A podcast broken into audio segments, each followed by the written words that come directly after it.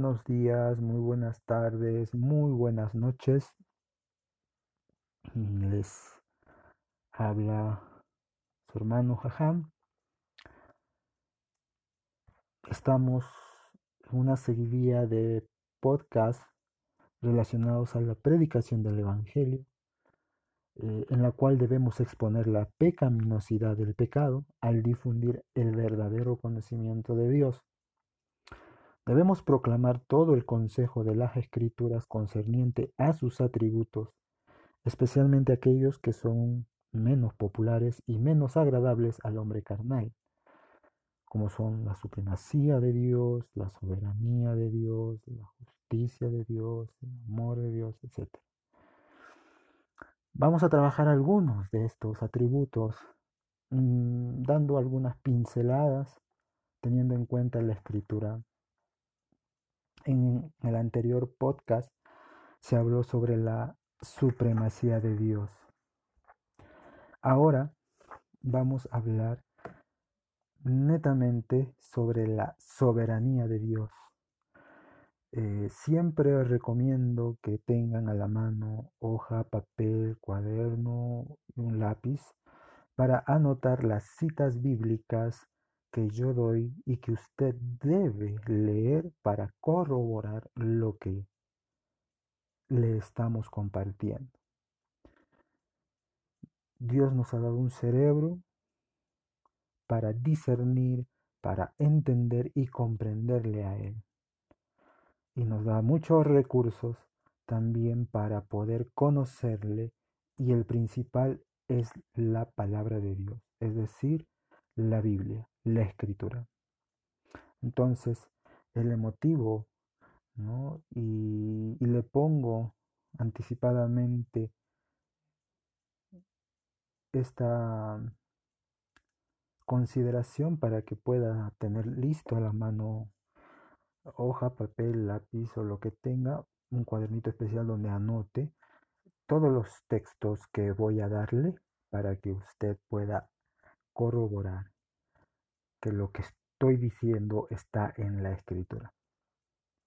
Vamos a dar gracias al Señor por este momento y por la oportunidad de conocerle a través de su palabra. Amado Dios, te agradezco, Padre Santo, por este momento y por este espacio, reconociendo que tú eres todopoderoso, santo, Rey del universo, creador de todas las cosas. Gracias a ti nosotros estamos aquí te ruego, Padre mío, por las personas que escuchan este audio, para que ellos te puedan conocer y entender. Para tu gloria tuya, amado Dios, abre sus mentes y corazones. Te lo ruego y te agradezco en el nombre de Jesús. Amén. La soberanía de Dios. Sin duda, el hombre carnal ve la soberanía de Dios como el menos aceptable de sus atributos. Esto es especialmente cierto en el occidente moderno, porque el, individualismo y la democracia son temas sagrados, derechos inherentes y verdades evidentes. Aunque estos son temas nobles que deberían definir y limitar cómo el hombre debe gobernar al hombre, no debemos suponer que Dios está limitado en el ejercicio de su gobierno. La escritura, sin disculparse, declara que el Señor ha establecido su trono en los cielos y su reino domina sobre todos los reinos. Puede usted verificar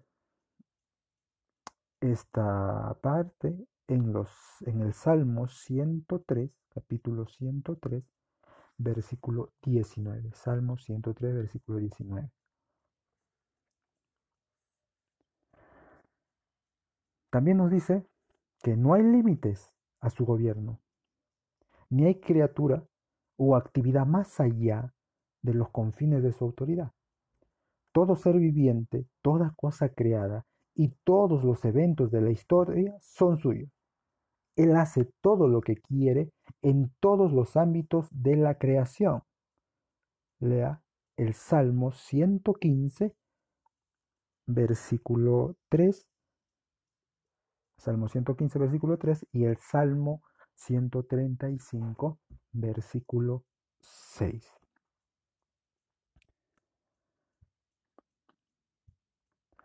Todo, todo lo que hace, lo hace según el designio de su voluntad y nadie puede hacerlo cambiar.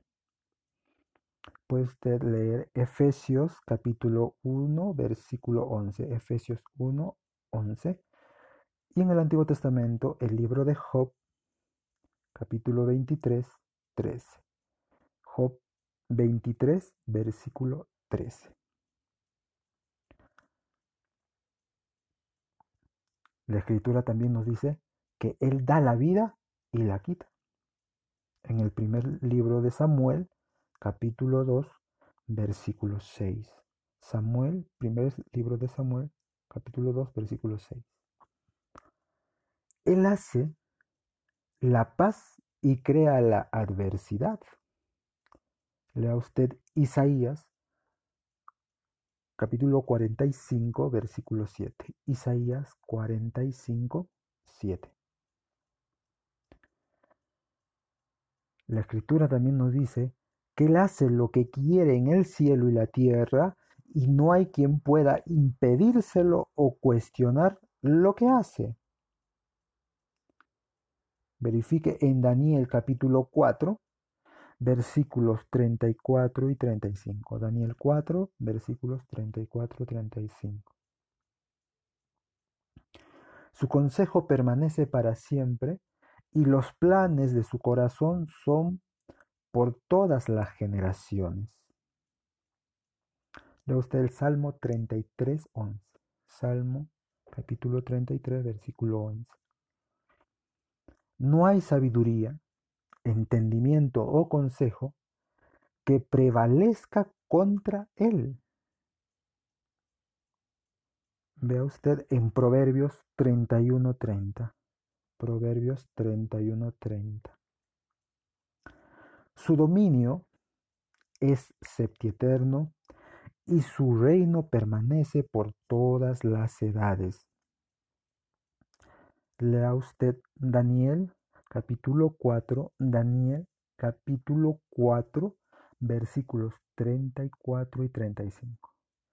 Daniel 4, versículos 34 y 35. Él siempre será el Señor con quien nosotros debemos tratar. Los hombres deben entender que cuando pecan, no se han rebelado contra algún Dios menor o el superintendente o el alcalde de alguna pequeña provincia, sino contra el mismo rey que está sobre todos los dioses, el Señor del cielo y de la tierra, el bendito y soberano, Rey de reyes y Señor de señores. Así como lo dice el Salmo 95.3. Salmo 95.3. En Hechos de los Apóstoles 17.24.